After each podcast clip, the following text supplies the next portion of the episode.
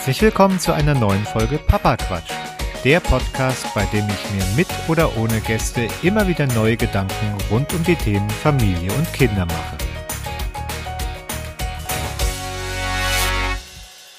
Herzlich willkommen beim Papa Quatsch.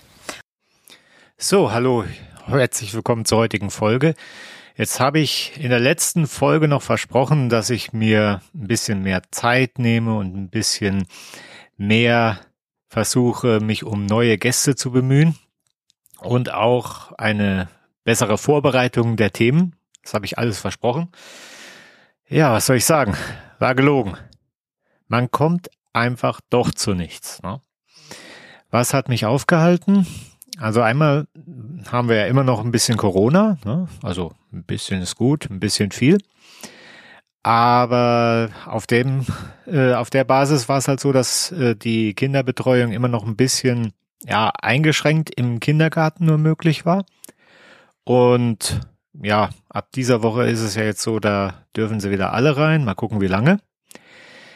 Aber in den letzten zwei Wochen, da war es noch eingeschränkt und dementsprechend habe ich da viel mit der Kinderbetreuung zugebracht. Auch über die tolle dritte Jahreszeit nennt man das, glaube ich, in Köln. Fasching ist ja auch mehr oder minder ja ins Wasser gefallen.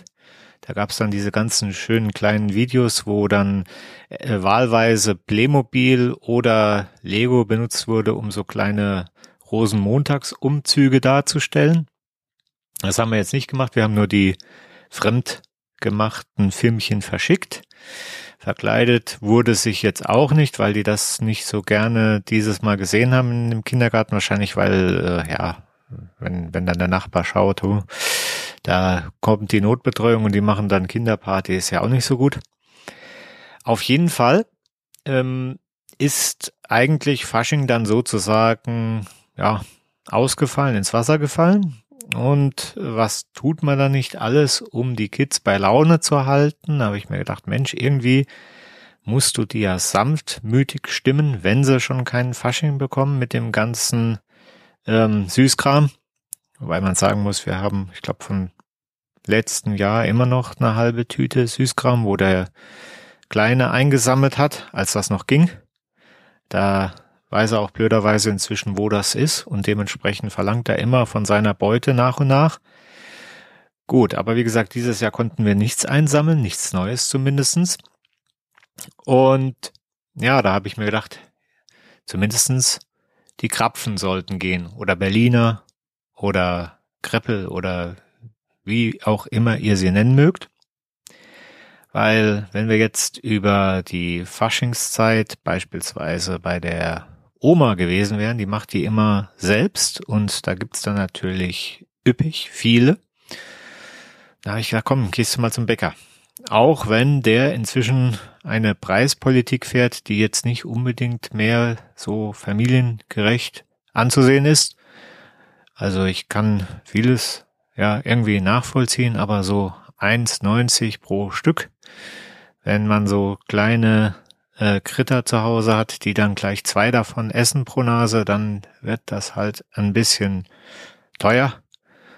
Und gut, man kann sie nun auch nicht immer mit ähm, den Supermarktkrapfen ähm, verköstigen, weil ja, da gibt's halt nur eine Sorte und sie würden ja gerne so oder so und ganz viel und ach ja.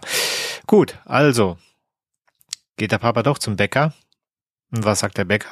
Ja, also ich weiß schon, warum ich 1,90 verlange, weil die sind ausverkauft. Also, wenn man in München ähm, einen gewissen Preis aufruft, dann heißt das automatisch, dass die Dinger leer gekauft werden. Nicht so Ladenhüter werden wie bei in anderen Städten das vielleicht der Fall wäre. Nee, in München kauft man, was teuer ist, einfach leer. Gut, was macht also der Papa? Google Krapfen einfach. Und macht sie selber. Weil wenn die Oma das hinkriegt, dann kriegt der Papa das doch schon lang hin. Nach dem ersten Urteil meiner Tochter, das da lautete mittelgut, musste ich die natürlich dann am nächsten Tag gleich nochmal machen. Ergebnis diesmal gut. Für die Steigerung habe ich mir jetzt vorgenommen, auf sehr gut, dass ich da jetzt noch ein Jahr mehr Zeit nehme, bis ich dann da wieder anfange, weil es ist natürlich schon ein gewisser Aufwand und seien wir mal ehrlich, eine Riesensauerei, wenn man jetzt da noch nie so wirklich mit einer Erdbeer-Marmeladen-Spritze oder sonst was gearbeitet hat, beziehungsweise ich habe so eine so eine Teigspritze genommen. Das war nix, weil das vorne und hinten und überall rausgelaufen. Dementsprechend gab es mehr oder minder, ja, ähm, Krapfen ohne Inhalt. Ich glaube, in München nennt man das auch ausgezogene. Wobei dafür sahen sie dann wieder zu Krapfen Berliner Kreppel mäßig aus. Naja gut, also auf jeden Fall gut. Ist schon mal besser als Mittel. Also haben wir noch bis zum nächsten Jahr Zeit, da ein bisschen zu üben. Und dann kriegen wir das sehr gut auch noch hin vor der Tochter. Äh, von der Tochter. Ja.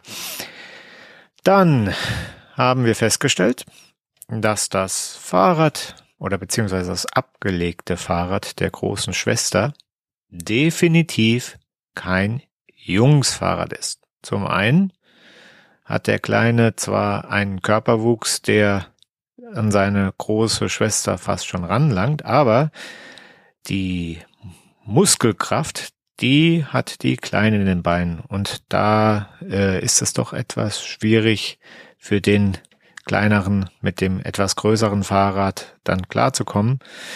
Ja, und außerdem ist es halt auch ein Mädchenfahrrad, ne? Also zumindestens in seinen Augen ist nicht so cool wie das von den Kumpels. So, wie lösen wir das Problem? Ja, man ersteigert eins. Weil das, was die Kumpels haben, das ist blöderweise so ein super leichtes, elitär Hupi-Dupi-Fahrrad, was die glücklicherweise günstig von irgendwelchen Nachbarn äh, zugeschustert bekommen haben, aber die gibt's nicht so oft. Und deswegen was macht der Papa? Er steigert so ein Ding in Berlin. Was macht man nicht alles für den halben Preis? Vor allem, wenn das Ding A aktuell sowieso nicht neu lieferbar ist und B die Farbe dem Junior eh nicht taugt. Also bin ich da hingefahren, habe die Gelegenheit noch für einen Familienbesuch benutzt. Auch hier wieder natürlich ein bisschen mehr Zeit äh, darauf verwendet, als jetzt hier Gäste und Podcast und sonst was zu machen.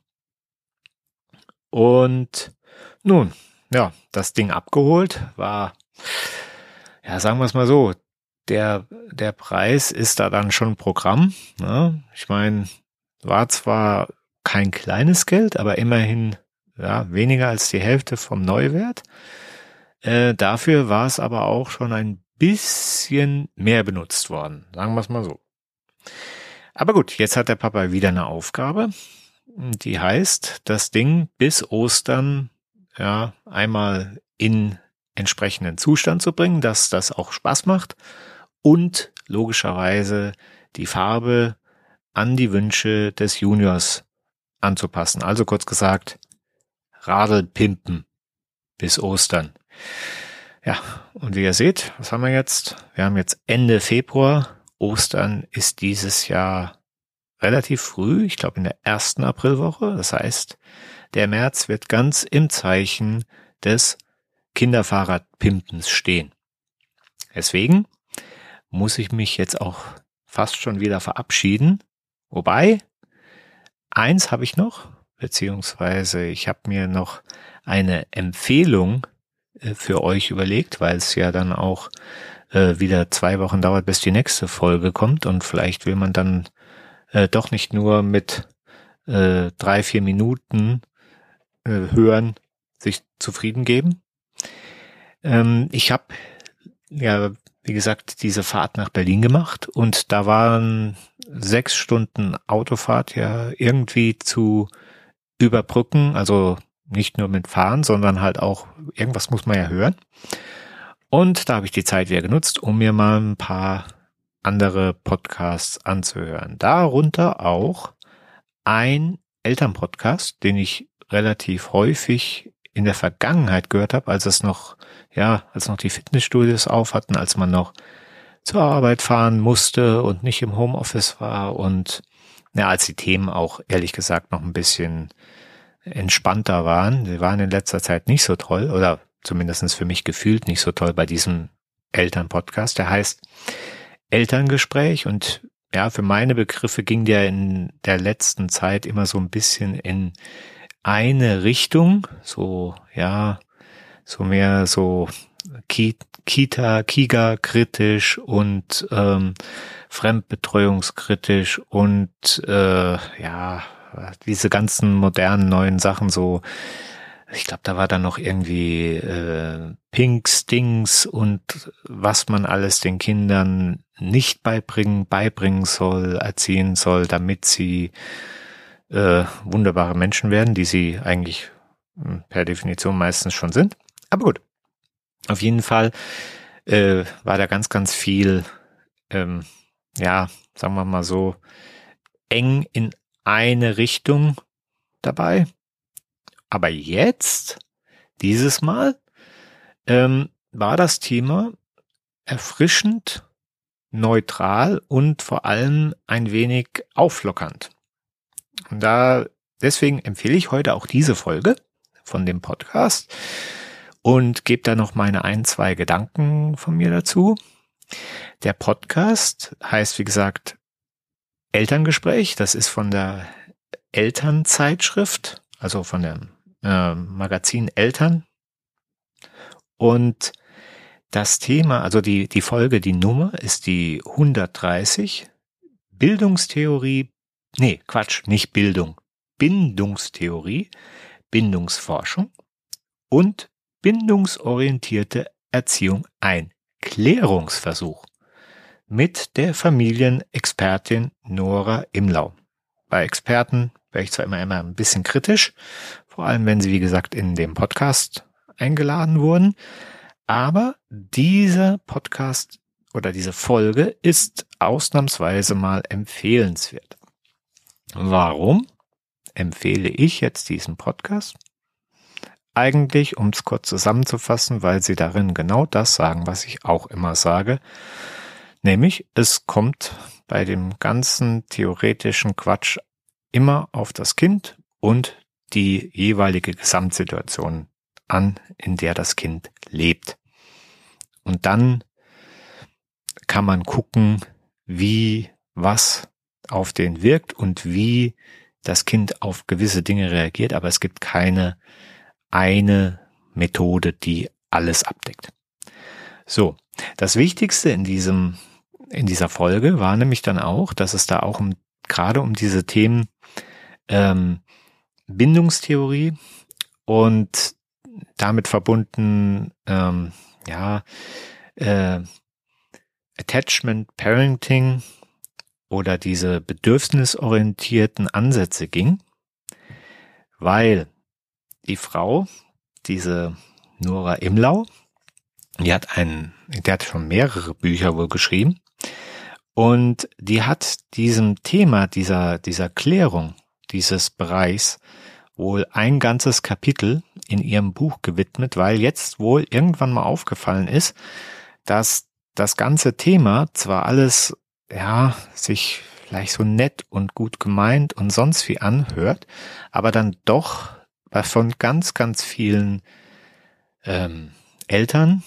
vornehmlich auch Müttern am Spielplatz und sonst wo und irgendwelchen Mütterbloggern ähm, falsch verstanden wird und dadurch dann ein ähm, Druck auf Eltern, wiederum für vornehmlich Mütter, weil die machen, lassen sich den Druck dann auch dadurch machen, ähm, ausgeübt, weil die Männer sich da meistens rausziehen nur ein bisschen. Das ist natürlich auch nicht richtig, aber wie gesagt, also sind vornehmlich wohl die Mütter, die da das Problem dann halt kennen, dass sie sich total zerrissen fühlen, weil sie diese ganzen Vorgaben, die anscheinend ähm, zu einer guten Elternschaft, zu einer guten Erziehung, zu einer ähm, ich bin eine gute Mutter, ähm, zu diesem Anspruch dazugehören, dass man sich einfach an die Regeln dieser bedürfnis- und äh, bindungsorientierten Erziehung aber bis auf den Punkt genau daran hält. Und ansonsten, wenn man da wirklich Millimeter von abweicht, dann ja endet das Kind mal irgendwann ähm, frustriert und äh, ja von von der Welt enttäuscht auf dem Bahnhofvorplatz und ähm, äh, konsumiert Bier oder andere Drogen. Nee, Quatsch beiseite. Also ähm, es wäre wohl so, dass äh, ganz viele Menschen diese diese Bindungstheorien oder auch Bindungsvorgaben ähm, und äh, Erziehungsmethoden oder Ratschläge so für ja, dogmatisch und ideologisch nehmen, dass sie sich und andere damit unter Druck setzen, dass wenn man das nicht tut, dann wird nichts Gescheites aus dem Kind. Und da ist dieser, dieser Podcast oder diese Folge, hm, die geht auf diese ganzen Punkte auch ein bisschen ein, so woher kommt denn dieser theoretische Ansatz? Wer hat denn diesen theoretischen Ansatz gehabt? Und ist es denn so in der Beobachtung, in der Forschung, dass Kinder, die nicht so behandelt werden oder vielleicht nur zum Teil so behandelt werden, also sprich, dass man ihre Bedürfnisse direkt innerhalb von Sekunden erfüllt, dass die dann irgendeinen Schaden nehmen. Und da ist es wirklich so, dass sie sagt, ja, also dieser dieser Ansatz war eigentlich in einer ganz anderen Zeit, ist er entstanden, wo es wirklich den Kindern in, in einer anderen Theorie, in einer anderen äh, Meinungsherrschaft, Vorherrschaft halt eben schlechter ging, weil man dann gesagt hat, nee, also äh, du bringst das Kind zum Beispiel ins Bett und dann machst du die Tür für zwölf Stunden zu. Und dann hat das Kind damit klarzukommen.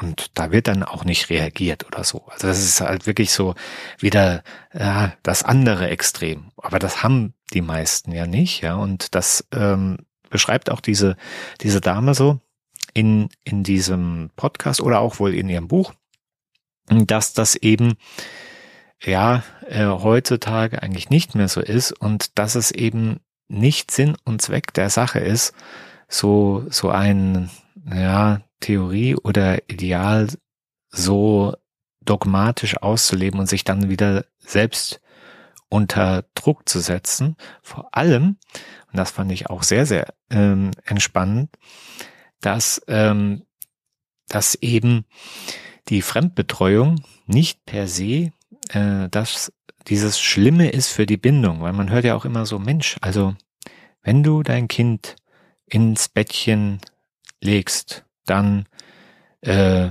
schadest du der Bindung. Also wenn es allein schläft. Und wenn du es dann der Tagesmutter gibst, dann schadest du der Bindung. Und vor allem ähm, dieser äh, bedürfnisorientierten Erziehung, das, das geht ja gar nicht, weil äh, die können ja nicht so schnell reagieren und die sind ja nicht die Mutter und, und, und, und, und. Und das, das Tolle an diesem, an diesem Buch oder an dieser Podcast-Folge war, dass sie gesagt haben, na, ähm, das, das ist nur ein Teil äh, dessen, was eigentlich damit gesagt werden will, sondern es gibt, es wurde halt auch inzwischen erforscht, dass Kinder wohl bis zu fünf Bezugspersonen haben können, an die sie sich binden. Zum einen, es gibt immer eine Hauptbezugsperson, meistens die Mama, aber die Kinder äh, leiden jetzt nicht einen Schaden darunter, dass sie noch äh, vier andere haben. Und, was noch viel wichtiger ist, sie können sich, wenn es eine gute Einrichtung ist, wie zum Beispiel unsere, dann können die sich auch an eine Einrichtung binden, weil nämlich dort so ziemlich jeder alles kann, was jetzt zum Beispiel zu Hause gar nicht der Fall ist, wenn jetzt ähm, die Mama, die kann singen und der Papa nicht und dort in so einem Kindergarten, da ist es dann so, da ist immer irgendjemand, der mit einem singt oder spielt oder sonst was. Insofern werden auch dort eher ähm, umfänglicher teilweise Bedürfnisse befriedigt. Und dementsprechend das gar nicht so schlecht. Also das, das war so ein, so ein Ansatz, den fand ich gar nicht, also das fand ich richtig gut, dass da auch mal drüber gesprochen wird, dass es eben nicht so ist, dass alles nach dem Buchstaben getreu so gemacht wird und dass man halt hinterfragt, woher das kommt. Ähm, das Wichtigste für mich ist, das hat sie jetzt nicht so gesagt, aber sie hat den Namen zumindestens genannt, ist eben, dass es eine Theorie ist. Und eine Theorie kann halt stimmen, sie ist aber halt eben nur ein Lösungsansatz. Sie ist nicht äh, das allheilbringende Mittel, damit alles ganz super toll wird. Es kann stimmen, muss aber eben nicht, ja. Und warum ich jetzt heute diese Folge empfehle und auch ein bisschen, ja, ausschweifender begeistert davon bin, dass da mal sowas kam, ist, dass in der Vergangenheit ähm, bei diesem Podcast hauptsächlich Experten zu Wort kamen, die genau diesen Dingen gefrönt haben zum einen, die das propagiert haben, also die bedürfnisorientierte Erziehung, wie man das machen muss. Und wann auch und vor allem auch wenn wenn es dann so ja es gibt gibt ein Format, das ist eure Fragen, dann wird da immer ein Experte ähm, dazu geholt oder ein Experten, bin ich sowieso immer kritisch, vor allem wenn die relativ einseitig argumentieren und man nicht ja und man nicht sagen kann, also es gibt den einen Weg, den gibt es meiner Ansicht nach nicht. Und wenn dann die Fragen kommen, dann wird dann im Zweifel nicht gemerkt, dass, dass da ähm, ein jemand eben durch dieses ganze ähm, Umfeld so unter Druck gerät, dass, dass er etwas leisten, erbringen muss, was er nicht kann. Also beispielsweise so eine, eine Mutter, die zwei Kinder hat und am besten noch alleinerziehend ist und das eine, äh, ja, kackt sich gerade die Hose voll und das andere weint, weil es den Brei nicht mag, dass die es zerreißt, ja. Und ähm, ja, dann, dann äh, beziehungsweise, nee, alleinerziehend ist vielleicht falsch in dem Zusammenhang, das ist auch, geht auch mit Normalmuttern dann, ähm, also was heißt normal? Also in einem äh, Paarbeziehung. Und dann ist die Lösung immer so, ja, nicht, dass es heißt, okay, das muss nicht unbedingt sein. Es ist normal, wenn mal ein Kind wartet, weil das andere ein Thema hat, oder, oder, du machst das gut? Nein. Da wird dann gesagt, die Lösung ist doch, ich bin gerade ähm, aufmerksam geworden äh, bei dem Satz, ja, ich muss mich zerteilen, wo ist denn der Partner?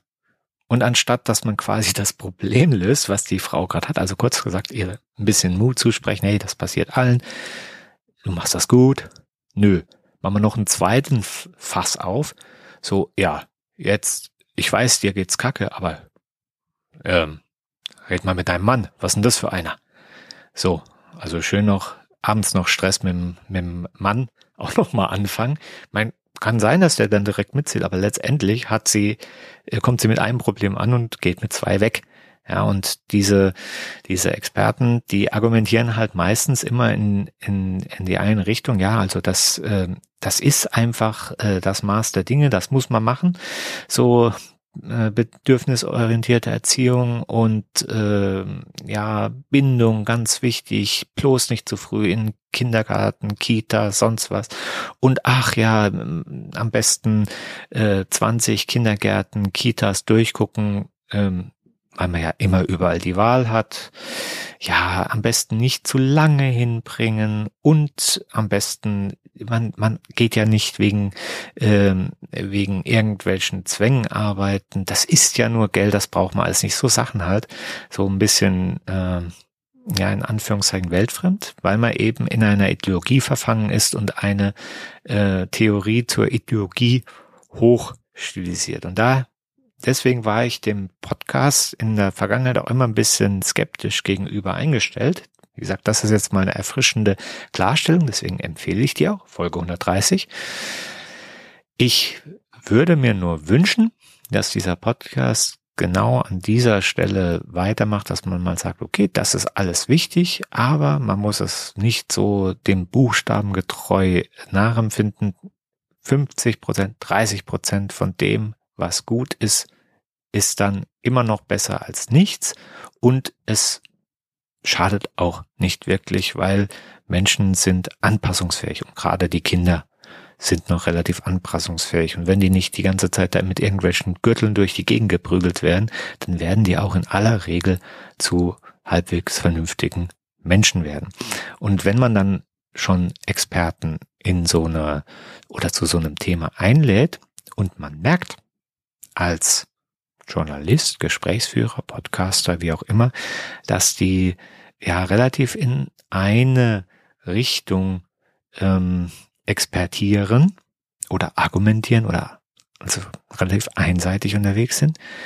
Wenn man denen schon die Plattform bietet, dann sollte man gerade auch als Gesprächsführer dann vielleicht auch darum bemüht sein, nicht nur die Harmonie zu pflegen und sagen, ja, ja, das ist alles so, wie du das sagst, das denke ich auch, das ist ganz toll und alles um, sondern vielleicht manchmal auch den kritischen Gegenpol dazu setzen und ein bisschen vielleicht mal eine Gegenfrage stellen. Wie ist denn das jetzt so genau gemeint? Was ist denn hier und was ist denn da? Das würde ich mir vielleicht auch mal ein bisschen mehr wünschen, dass man da ein bisschen in, in, den, in die Diskussion geht, dass man vielleicht auch mal äh, die Probleme gerade bei so Fragen aufnimmt und sagt, okay, ich nehme jetzt mal das Problem, was die wirklich hat, war und komme nicht mit irgendeiner Plattitüde, er musste halt äh, den Papa mehr einbinden. Ja, wenn der äh, nicht kann, sich weigert oder sonst was macht, dann ist die gute Frau in der Regel genauso schlau wie vorher. Und dann würde ich mir halt wünschen, dass man dann, ja, genauso klarstellende Sachen wie jetzt diese Folge mal macht. Aber gut, vielleicht werde ich auch mal genau das aufgreifen und der Dame beziehungsweise der Podcasterin, der Journalistin mal auf die jedes Mal angekündigte Mailadresse schreiben, mal schauen, ob es wirklich so ist, dass sie alles selber liest. Und wenn wir sagen, guck mal, das war jetzt mal eine erfrischende Folge, bitte mehr davon und weniger von dem anderen Kabels oder zumindestens ein bisschen Widerworte. So, jetzt sind es doch fast eine halbe Stunde geworden. Ich werde mich jetzt mal wieder an meine To-Do-Liste machen. Ähm, da steht natürlich auch drauf, dass ich mich wieder ein bisschen mehr um den Podcast kümmern werde. Ich verspreche es, ich werde es irgendwie in nächster Zeit wieder vermehrt hinbekommen. Ansonsten hört euch, wie gesagt, die Folge an, die 130. vom Elterngespräch. Die ist ganz erhellend in dem einen oder anderen Bezug und nimmt vielleicht auch ein bisschen euch den Druck, falls ihr den haben solltet. Oder vielleicht kennt ihr jemanden, der den hat, der sich das anhören sollte. Wie gesagt, Elterngespräch, Folge 130, mal reinziehen. Und ansonsten hören wir uns in zwei Wochen wieder. Vielen Dank.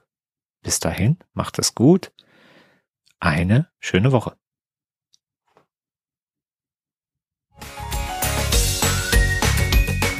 Das war's für heute mit Papa Quatsch. Ihr könnt diesen Podcast auf den jeweiligen Portalen bewerten oder ihr könnt mir eine E-Mail schreiben an podcast.papasmojo.de. Ich freue mich von euch zu hören. Vielen Dank fürs Zuhören und bis bald. Glaube, ich habe zu viel gehört.